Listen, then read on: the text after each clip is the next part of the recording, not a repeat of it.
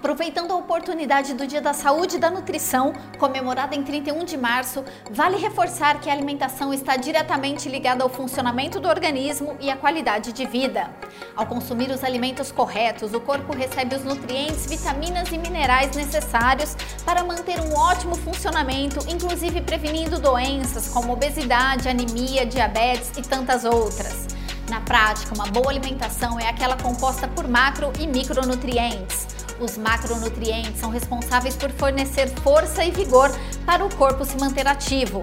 Já os micronutrientes são responsáveis pela produção de hormônios, enzimas e outras substâncias essenciais no seu funcionamento. Minuto Bet, seu momento de informação, saúde e bem-estar.